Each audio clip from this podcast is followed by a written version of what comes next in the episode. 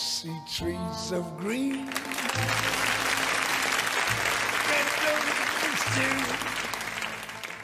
I see them blue for me and you. And I think to myself, what a wonderful world.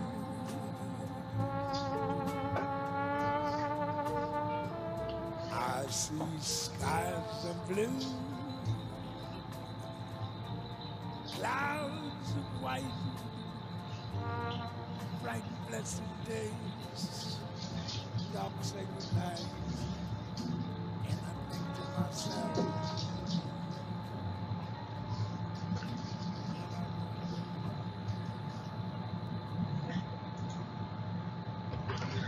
Muito bem, pessoal, sejam todos bem-vindos a mais uma aula, mais um encontro aqui do Byte, essa aula gravada para todos vocês poderem assistir. Eu sou o André Eres e vamos hoje embarcar numa aventura muito interessante. Pessoal, esse é um mundo maravilhoso, what a wonderful world. Que mundo maravilhoso é esse que a gente tem nas nossas mãos?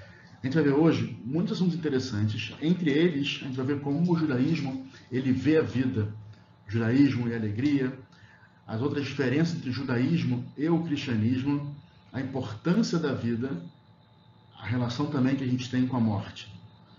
O musical do Veranista no Telhado, todos vocês já devem ter visto alguma vez, ele ficou muito famoso pelo brinde judaico to life, lechaim. Além de orar pela vida, os judeus protegem e reverenciam a vida. Né? O cristianismo enfatiza as palavras de Jesus, né? O meu reino não é deste mundo. Aqui agora não é importante, o que vale o agora em diante. O judaísmo discorda novamente dessa afirmação. É muito admirável que o povo que provavelmente sofreu mais do que qualquer outro no curso da história acredite que a vida seja o maior presente e que deve agradecer a Deus a todos os dias. Então, pessoal, a gente vai ver hoje a maravilha desse mundo e principal, a gente vai ver como que a vida é maravilhosa e como que a gente tem que dar valor para ela, tá bom? Então vem comigo nessa aula super interessante.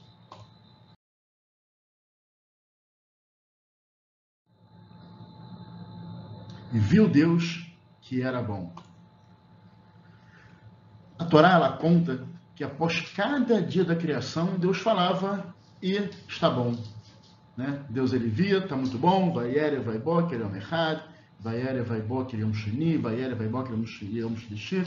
Todo dia Deus ele criava alguma coisa, ele via que era bom e criava, encerrava o dia e no dia seguinte continuava com a sua criação e ele via que tudo era bom que ele estava fazendo. Quando ele terminou, ele viu Viu Deus tudo que fez e eis que era muito bom. Tá? No Sefer Bereshit, capítulo 1, versículo 31, a gente viu na nossa outra aula também, a gente falou um pouquinho sobre a criação do mundo. A gente vê como é que quando Deus finaliza a criação, ele vê como que é tudo muito bom. Ele criou o mundo e falou, uau, que mundo, que mundo que eu fiz. Tá muito bonito, tá maravilhoso, agora é só vocês aproveitarem. Né? Ele dá o um mundo para Adam e Havá, ele dá o um mundo para a gente. Primeira variação que temos do mundo vem de ninguém menos do que Deus. E ele dá cinco estrelas. Olha isso. No conceito máximo de excelência, deu cinco estrelas. Não fui eu que falei que o mundo está bom. Não foi você que falou que o mundo está bom. Não foi o rabino que falou que o mundo está bom.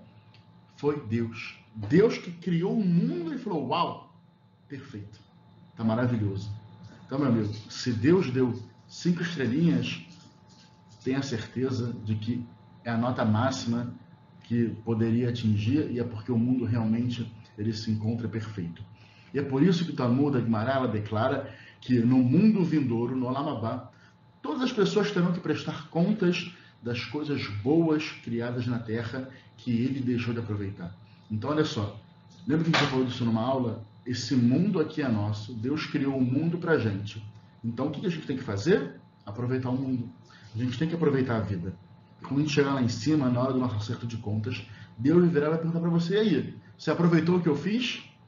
O que, que você vai responder para ele?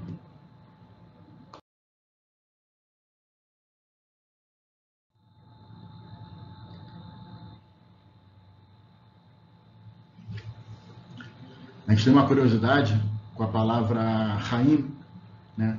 O que, que significa Raim? Lechaim, a gente fala para a vida, a vida. Se vocês forem parar para analisar um minuto, Haim está no plural. O singular seria Rai. Então, por que, que aqui a gente fala né, Rai é vida e Haim a gente também fala vida e não vidas? Por que, que a visão judaica para Haim é vida e não vidas? E a explicação é muito bonita. Porque a vida ela só pode ser vivida a dois, em dupla.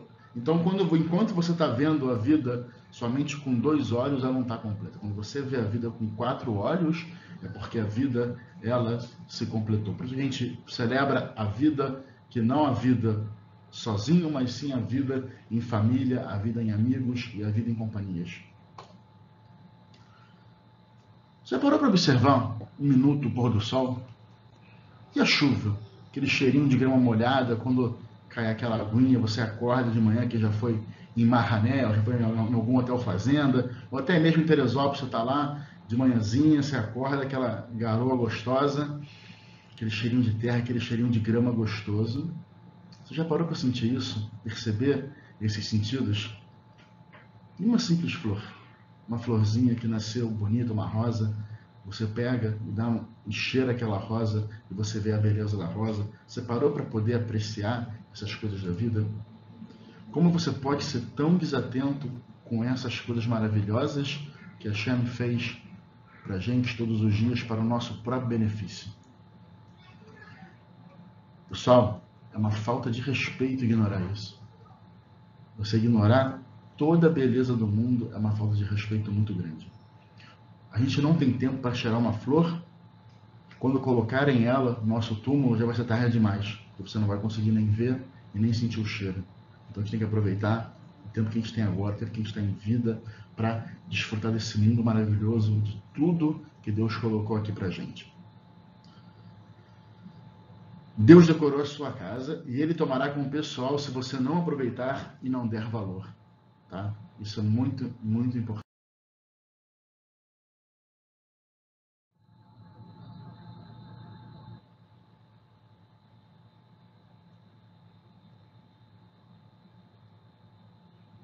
Então, aproveite. Vamos aproveitar.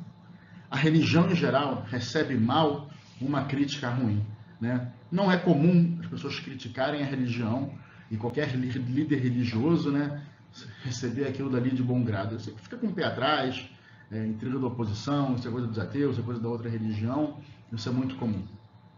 As pessoas pensam que o seu propósito é restringir o prazer, limitar a diversão, fazer da vida uma experiência obstinada e estúpida. Então, pessoal, quando a gente fala aqui, Olha só, a gente tem que aproveitar a vida. Deus colocou esse mundo para a gente, a gente tem que fazer dele do melhor. Aí você vai, vai pensar, ué, mas eu faço isso. Tá aqui.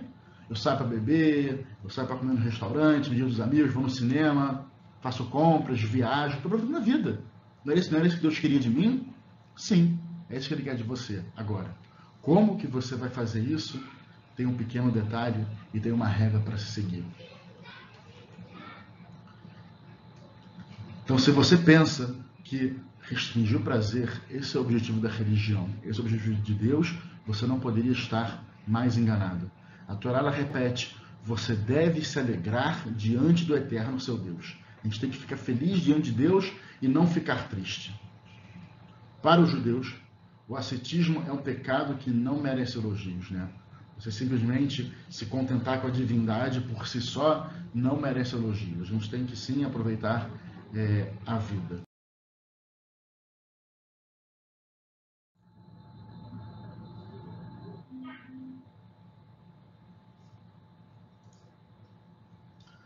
Então, na Torá, tem uma seção de leis que tratam da pessoa que quer ser mais santa do que ele. Quem é ele? Deus. Então, olha só, pessoal.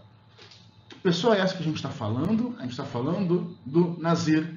O nazireu é um homem que quer consagrar-se ao eterno através da abstinência do vinho de bebidas fortes, cortar o cabelo, o cabelo e se privar também de outros prazeres. Quando a gente fala de nazir, quem que a gente vem na nossa cabeça de prontidão?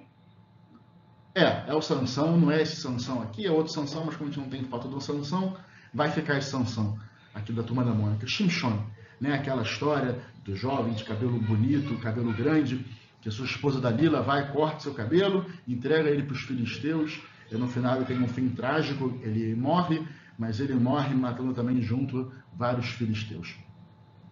Bem resumida a história de Shimshon, a história de Sansão. O que, era o Sansão? O Shimshon, ele era um nazir. O que é um nazir? É uma pessoa que ela fazia um voto, olha só, eu quero trabalhar para Deus, mas eu não consigo trabalhar para Deus se eu bebo vinho. Eu não consigo trabalhar para Deus se eu como carne vermelha. Eu não consigo trabalhar para Deus eu fico preocupado com a minha beleza. Então, quer saber? Para eu conseguir me dedicar para Deus, o que eu vou ter que fazer? Eu vou deixar meu cabelo crescer, a barba vai crescer, eu vou ficar todo desgrenhado, vou parar de comer carne, vou parar de beber vinho, né? vou parar de, vou me abster dos prazeres materiais de alguns deles, obviamente. Não era todos que o Nazir ele se abstinha. E aí? Ele está certo? Então agora eu consegui uma maneira de me conectar e de me elevar para chegar perto de Hashem. E eu pergunto de novo: essa é uma atitude correta? É assim que a gente vai conseguir se elevar para Deus? Talvez. Já que ele fez esse juramento, então ele tem que manter esse juramento pelo número de dias prometidos. Você falou, vou ficar três meses assim, vou ficar dois anos assim, vou ficar dez anos assim, é assim que eu vou ficar. Mas, quando é, ele tinha que honrar a palavra dele, de quando contrário também ele tem que honrar a palavra. Então você agora vai honrar a nossa palavra. Agora. Quando ele encerrava esse ciclo, quando ele terminou todo o período dele do voto de Nazir que ele tinha, ele agora tem que fazer o seguinte: ele tem que trazer uma oferenda de pecado, um korban hatat. Por quê? Porque ele pecou diante de Deus. Não, peraí, peraí, peraí, Mora, eu não estou entendendo. Ele se dedicou para Deus. Ele quis se conectar e ficar mais próximo de Hashem. Então, de que maneira isso é um pecado? Não, isso não é nenhum pecado. O pecado não é você se aproximar de Hashem. O pecado é você se abster da vida para fazer isso. Porque esse não é o caminho que Hashem quer de você. Esse não é o caminho que Hashem ele quer da gente. Por um período, se ele quisesse, ele poderia se dedicar. Mas isso não é para ele fazer isso para a vida. Já entendeu onde eu quero chegar? Então vocês vão sacar já já. Uma breve historinha também, que a gente tem um conto, que é uma vez um jovem, ele chegou para o seu professor, né, o seu rabino, todo orgulhoso do seu comportamento, excessivamente devocional. Olha só, rabino, eu sempre me visto de branco, eu só bebo água, eu coloco pedra no meu sapato para poder me flagelar e quando eu vou andando eu vou sentindo dor, e me deito sem roupa na neve, e eu recebo 40 chibatadas todas as noites. Naquela hora, um cavalo branco entrou no pátio da sinagoga, bebeu a água lá do chafariz e começou a rolar na neve. E disse o rabino: Olha só, olha só essa criatura, ela é branca, ela só bebe água, ela só anda em cima do seu casco e pisando aí nas pedras, e rola na neve todo dia, e tem a certeza que ela recebe mais que 40 chibatadas. Ainda assim, é apenas um cavalo. Então, a gente tem que servir a Deus, é com alegria e não com flagelação. A gente não vai servir a Deus se martirizando, e sim somente com alegria e com amor. Né? Afinal, está escrito: as restrições na Torá não são suficientes para você? A Guimarães pergunta: vem cá, Deus já não deu muita regra para você inventar mais regras em cima da regra que Deus inventou para você? Por quê? Deus já falou que você tem que comer caché, então para que, que você agora vai se abster de comer carne? Se Deus já falou que você é, que você pode cortar o cabelo, mas você não pode raspar a cabeça, né, com navalha. Então quer dizer que você não vai mais cortar o cabelo? Por que, que você está inventando coisas que eu não inventei? Você, por que, você quer dificultar mais ainda a sua vida? Esse não é o meu, meu propósito. Meu propósito é dar um manual de vida para você, para que você possa seguir daqui para frente com alegria e com amor para trabalhar. A abstinência desnecessária era um pecado.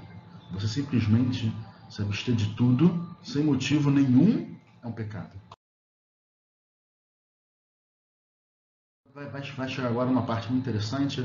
Se você não entendeu ainda quando a gente falou do Nazir, vocês vão começar a entender agora. Os ideais cristãos versus os pecados judaicos.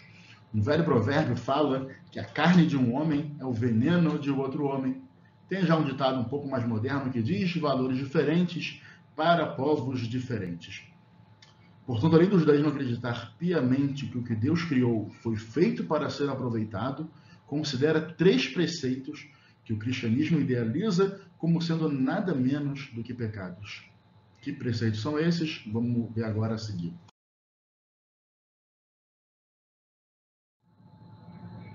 O celibato.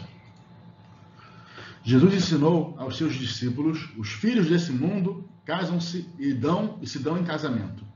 Mas os que são ávidos por dignos de alcançar a era vindoura e a ressurreição dentre os mortos não casam, nem se dão em casamento. Lucas, capítulo 20, 34 e 35. O casamento é permitido para os cristãos. Paulo instruiu Coríntios, e aos solteiros e viúvos digo que lhes seria bom se permanecessem no estado em que eu também vivo. Caso, porém, não se dominem, que se casem, porque é melhor casar do que viver abrasado. Esse é o ensinamento de Lucas no livro de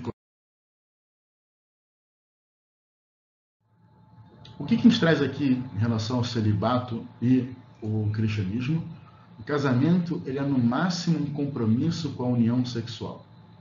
A verdadeira santidade ela é expressa por aqueles que podem viver a vida nos limites de um voto de celibato. Ou seja, você quer casar? Muito bem, você pode casar. A Bíblia fala que você pode casar. Agora, se você quer ser o melhor de todos, quer atingir o seu máximo, então você tem que celibatário. Você tem que se abster dos prazeres sexuais. No judaísmo, o sexo não é considerado pecado, pois é a fonte da vida. E a vida, ela é sagrada. Tudo que foi criado por Deus deve ser usado para um propósito divino. O próprio ato sexual está incluído naquilo que Deus criou e viu que era muito bom. Lembra quando a gente falou lá da criação do mundo? Viu Deus que era bom, Deus que era bom. Deus encerra a criação toda, que ele criou o homem, criou a mulher, eles agora podem se casar e ter relação, e ter filhos, e procriar. E viu Deus que era muito bom. Porque esse é o propósito da vida, o propósito da humanidade. Além do que, se você for parar a pensar, se todo mundo vira celibatário, acabou a vida. Se as pessoas param de ter filhos, não tem mais filhos. Então, não faz muito, falta um pouco de sentido nessa afirmação. O casamento ele é mais do que permitido, ele é uma mitzvah, ele é um mandamento da Torá, um mandamento divino. Deus mandou você casar e quando você casa, você faz uma mitzvah. Não só essa mitzvah, como outras tantas mitzvot relacionadas ao casamento.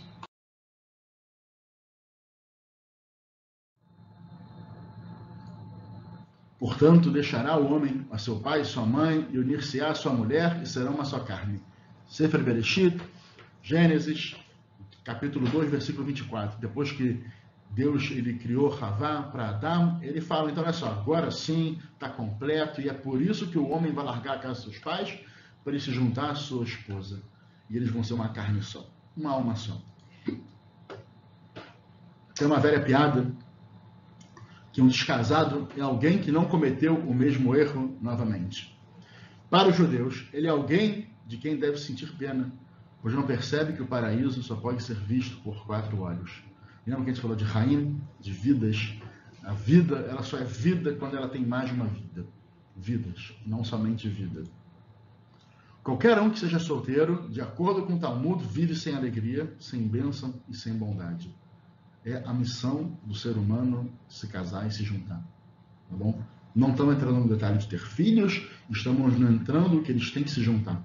São mitzvot separadas. É uma mitzvah você se casar e a outra mitzvah você ter filhos. Se você se casou você não teve filhos, tá bom, você se casou. Essa parte da mitzvah você fez. Tá bom?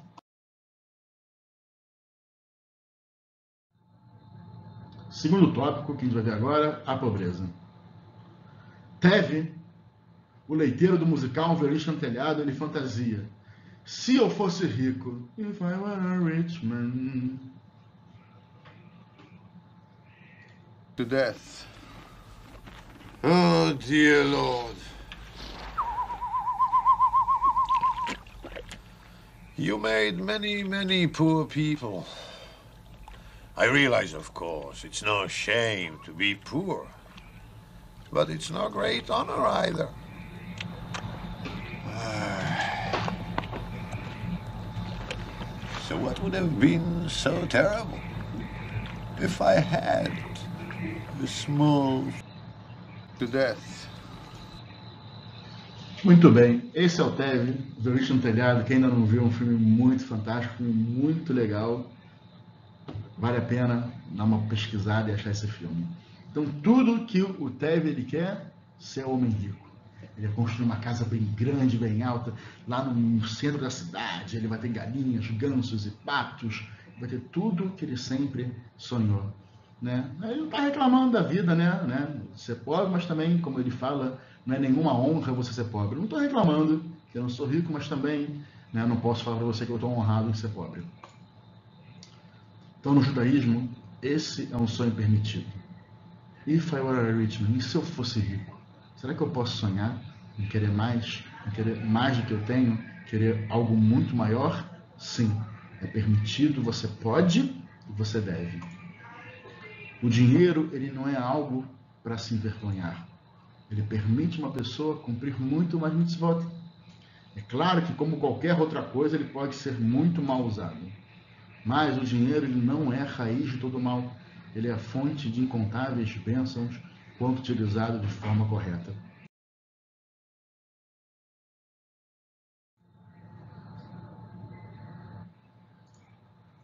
Então, o cristianismo ele idealiza o voto da pobreza. O Novo Testamento fala: é mais fácil passar um camelo pelo fundo de uma agulha do que entrar um rico no reino dos céus. Isso aqui já é uma frase muito famosa, você já deve ter ouvido falar e não sabiam de onde veio. Ele vem do Novo Testamento que fala isso. No judaísmo, a pobreza não é glorificada como algo bom e a riqueza não é considerado um pecado. E Deus abençoou Abraham com todas as coisas. Pessoal, Hashem Berech Abraham Bakol. Ele abençoa Abraham com tudo. Deus escolheu Abraham para começar uma linhagem, como que ele vai deixar ele ser pobre? Não. Ele abençoa ele com tudo. Você tem tudo agora para poder se dedicar a fazer o trabalho divino. Então Abraham ele era um homem rico. E assim também Isaac, Yaakov né, e toda a descendência. Por isso ele foi capaz de convidar estrangeiros e alimentá-los, vesti-los e então aproximá-los de Deus. É assim que Abraham ele fazia. Ele tinha uma tenda no deserto, as pessoas passavam lá com fome, com sede, ele recebia todo mundo, botava todo mundo para sua casa, ele dava, é, ele dava de comer para os camelos, para os cavalos, para os burros, para as pessoas, dava água e ele não cobrava um centavo. Ele só espalhava a palavra de Deus. Sentava com ele aqui, ah, tá aqui, você quer pagar a conta? Então faz o Abraham comigo aqui. Ah, sabe que existe só um Deus, é, um monoteísmo e tudo mais? Ele ia espalhando a palavra de Deus. Ele não aceitava dinheiro como pagamento. E para isso, só sendo muito rico. Né? Não teria como fazer isso pobre, teria que cobrar das pessoas, e podem ser que assim menos pessoas iriam ser atingidas pela sua pela sua do chá, pela sua santidade e pelas suas palavras de Torá. O judeu ele tem que se esforçar para ter posses, tá? É uma obrigação nossa. Uma vez que ele obtenha, deve guiar-se pela lei judaica para fazer caridade e transformar bênçãos em bênção para a humanidade. Então, olha só, depois que você tem posse, você tem, então agora está na hora de você usar isso. Realmente, o dinheiro ele tem um lado ruim, claro que ele tem um lado ruim, porque você, além de poder usar o dinheiro para fazer coisas ruins, você pode querer não usar o dinheiro para fazer coisas boas. Note que tem uma diferença. Você, ao mesmo tempo, pode dar tzedakah e fazer um mau uso do dinheiro, como você pode simplesmente só fazer mau uso do dinheiro e não dar tzedakah. Tá bom? Então, sim, com grandes poderes vem grandes responsabilidades, é verdade. Quanto mais dinheiro você tem, mais difícil é o teste teste do rico ele é maior do que o teste do pobre. E você fala, mas como assim? Preferia ser rico do que ser pobre. É verdade agora. O pobre não tem nada. Tá bom. Até que ele vai dar nada de nada, é nada. Ele tem 10 reais, tá bom, ele vai dar um real de. É uma cera, 10%. Você dá um real, eu dou um real. Ah, você agora tem que dar. É, você ganhou mil, então quanto é que você tem que dar? Tem que dar 100. Você vai dar 100? É, tá bom, vai, 100, mil, vou dar 900, vou, beleza. Agora você ganha 10 mil. Tirar mil. Pô, sobra nota, cara, mas não interessa, você tá dando mil. Um cara que ganha 50 mil, tem que tirar 5 mil. Você não olha o que está sobrando, você está olhando quanto que está saindo. Isso é investimento, tá bom, pessoal? Mas a pessoa, ela não olha assim. E olha quem ganha muito mais. O cara ganha 100 mil no mês. Faz um grande negócio, ele vende um apartamento, faz um, enfim, fecha um grande contrato, ganha milhões, ele tem que doar muito. ele vê esse dinheiro saindo, ele não consegue. Então, o desafio do rico em dar o dinheiro é muito maior do que do pobre.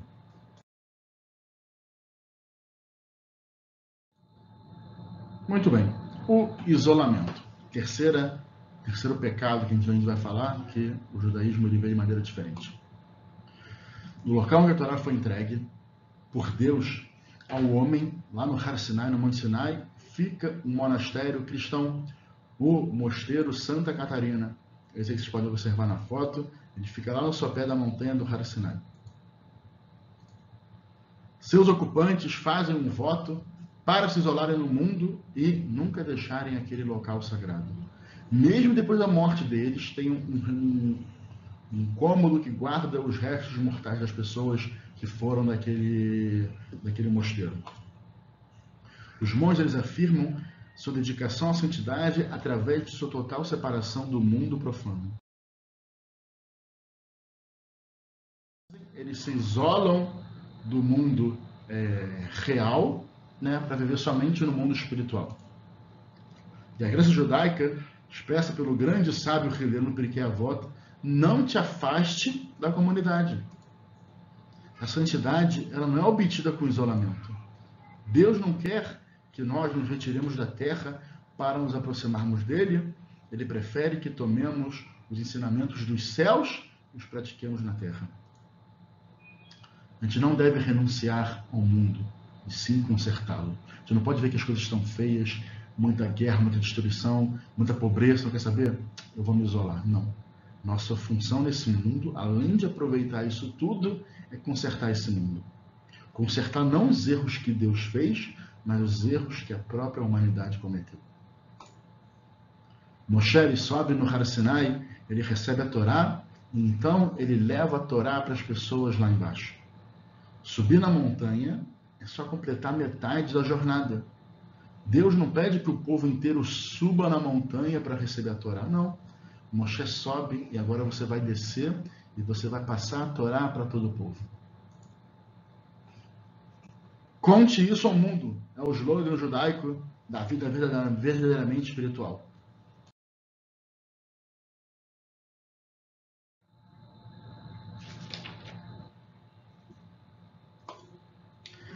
A vida acima de tudo, pessoal. Então vamos lá. Existe uma lei interessante relacionada aos Koanim. Os Koanim são os sacerdotes, tá bom?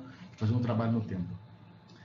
Eles são proibidos de terem contato com mortos. Tirando se for né, a linhagem é, é, vertical e horizontal, em que sentido? Se for pai, mãe, filho e filha, e na, na horizontal, se for marido ou mulher. Tirando esses, essas pessoas próximas, ele não pode se impurificar com mais ninguém. E isso é uma lei que Deus deu para gente, é chamada de Rock. O que é Rock? Rock é uma lei que ela não tem uma explicação lógica para a gente entender. Algumas leis vêm acompanhadas da sua explicação e outras simplesmente Deus mandou. Tá aqui, eu mandei, ponto final, a gente tem que fazer. Não é só seu entender. Em muitas outras religiões, o principal foco não está na vida, e sim na morte. Não neste mundo, mas no mundo vindouro, no Lamabá. Os sacerdotes pagãos concentram seus esforços em fazer o contato com os espíritos ou em ajudar pessoas a enfrentarem o mistério da morte. A lei judaica ela proíbe que tenhamos contato com os mortos, qualquer tipo de contato, não contato físico no sentido de você enterrar um morto, mas de você fazer um contato, ah, eu quero contactar meu avô que faleceu. Não, morreu, morreu, acabou, já era. Quando eu morrer também, eu vou encontrar com ele lá em cima e a gente bate papo de novo. Nossa função é lidar com a vida. Deus diz para a humanidade: meu reino ele é desse mundo. Viva bem a sua vida neste mundo, o que virá depois não deve preocupá-lo por enquanto. Tem uma, uma certa anedota, né? uma piadinha que fala: três pessoas estavam dentro de um, de um carro, né, dirigindo na estrada, ele sofreu um acidente, bateu o carro e os três morreram. Então, sobem os três para o céu e eles chegam lá no, de frente para os portões do céu, enfileirados, né? E primeira pessoa é, vai dar de encontro com aquele guardião daqueles portões e ele vai receber. E ele fala assim: Vamos lá, antes de vocês entrarem aqui no céu, eu tenho uma pergunta para vocês. Quando você estiver lá no seu caixão com seus amigos e familiares velando o seu corpo, o que, que você gostaria de ouvir que elas falassem a seu respeito? Então, primeiro vem o médico e fala: Ah, eu gostaria de ouvir dizer que eu fui um grande médico e um ótimo pai de família. Tá bom. Vem o segundo, vem o professor e fala: Eu gostaria de ouvir que eu fui um marido maravilhoso e um professor que inspirou as crianças. Vem o rabino e responde: Eu gostaria de ouvir eles falarem Vejam, ele está se movendo. Então é óbvio que isso aqui é uma, é uma piadinha, a gente vê o quanto que o judaísmo ele valoriza a vida, não é a morte. A gente está preocupado realmente com agora. Deixa o depois para depois. A gente tem que fazer o agora. Aí você então pode estar se perguntando, mas espera aí, se a gente vem para essa vida para ganhar méritos, para voltar para o mundo espiritual, como é que eu não vou me preocupar com depois? Pessoal, aquele depois só vem com agora. Eu não tenho que me preocupar com depois, eu tenho que me preocupar em fazer mitzvot agora, em aproveitar o mundo agora, em ver o sol, em ver a lua, em ver a chuva, em ver uma flor, em cheirar uma flor, dar o valor para a vida agora, nesse mundo, e não depois. Não preocupar com depois, se me preocupar com agora e fizer a minha parte nesse mundo agora, tenha certeza que o seu lugar vai estar garantido no outro mundo. Então, por isso que a gente não se preocupa com depois, a gente está preocupado com agora. Agora que a gente ouviu isso tudo, tem uma regra muito importante que é quebre a lei. Que lei é essa que a gente está falando, hein, meu querido Kevin? Que lei é essa que a gente está se referindo? Quão importante é a vida? Qual o valor que a gente tem que dar para a vida em relação às outras leis que a gente tem na Torá? O suficiente para permitir quebrar todas as regras da Torá, exceto as três principais que a gente sabe, que é a idolatria, assassinato e relações proibidas. Se não tem nenhuma dessas três situações, meu amigo, a vida ela tem prioridade em qualquer situação. Talmud Agmará ele registra isso como um princípio básico. A salvação de uma vida tem precedência sobre qualquer outra coisa. Os mandamentos foram entregues de modo que o homem viverá por eles, né? Vaikra 18, é, capítulo, é, versículo 5, e não morrerá por causa deles. Ou seja, as leis estão aqui para que a gente viva por elas e não morra por elas. Uma história que tem, aconteceu em Vilna, é, com Rabi Israel Salanter, na, como eu falei, de Vilna, é, aconteceu em Yom Kippur. A cidade estava muito acometida por uma cólera muito forte. As pessoas estavam morrendo na cidade, não só os judeus, como também os que não eram judeus, e estavam chegando perto de Yom Kippur. E aí você pode pensar, bom, agora é a hora que a gente vai se dedicar, vai parar, vai rezar, vai fazer jejum para poder é, pedir para Deus uma cura. É verdade, mas veio um pedido médico e falou, olha só, está tão grave a situação que não pode jejuar. Jejuar vai ser um risco de vida. E ele falou isso com o Rav Israel Salanter, que ele era o Rosh Shiva, ele era o rabino-chefe da Yeshiva. E aí, o que, que esse rabino ele poderia fazer? Ele poderia chegar lá no depois do Kol Nidrei, da primeira, primeira reza de Yom Kippur, ele subiu lá no púlpito, ele sobe lá no, na Bimá, ele vai falar com todo aquele lá, vai falar com todo o público. Ele poderia falar, pessoal, olha só, tá aqui é muito perigoso, eu sei que é um Kippur, mas a gente não pode fazer o jejum, tem que comer. Ele poderia fazer isso? Poderia, mas não.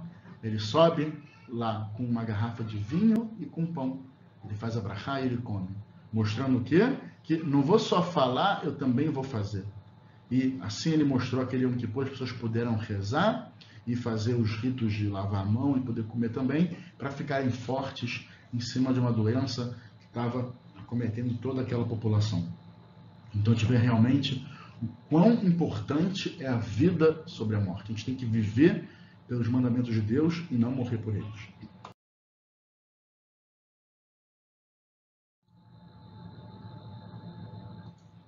Então, o céu pode esperar.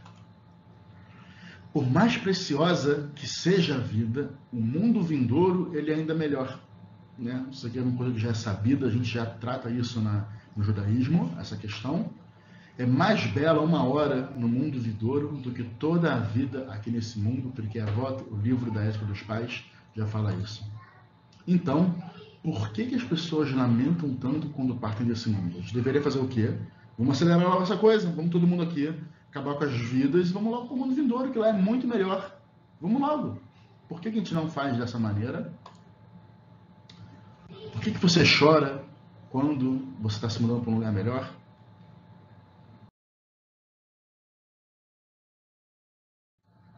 O Rabi Udanassi, ele tem uma história, né? Ele explicou isso para seus alunos. O Rabi Udanassi viveu na, época do, do, da grande assembleia. Ele explica isso para seus alunos no seu leito de morte. Eu estou chorando por causa da Torá e dos atos variatórios que eu não serei mais capaz de realizar. Eu não estou triste porque eu estou morrendo indo para um lugar melhor. Eu estou triste porque o que, eu podia, o que eu posso fazer aqui eu não posso fazer lá. A morte, ela priva da capacidade de continuar a servir a Deus e de realizar atos de bondade. A vida nos oferece oportunidades para o crescimento pessoal. A morte leva ao encerramento da capacidade de atingir o nosso potencial máximo. Então, pessoal, para a gente poder finalizar toda essa nossa aula de hoje, a gente tem uma pequena historinha. Era uma vez um homem muito rico, muito rico, mas ele também ele era muito é, avarento. Ele não gostava de dar dinheiro para ninguém, não gastava o mínimo possível, ele gostava de acumular riquezas. Até que um belo dia ele morreu. Ele morre, ele sobe lá na escada rolante em direção ao céu, ele chega lá nos portões do céu. Ele vê que tem uma fila ali falando com o guardião que estava na entrada ali.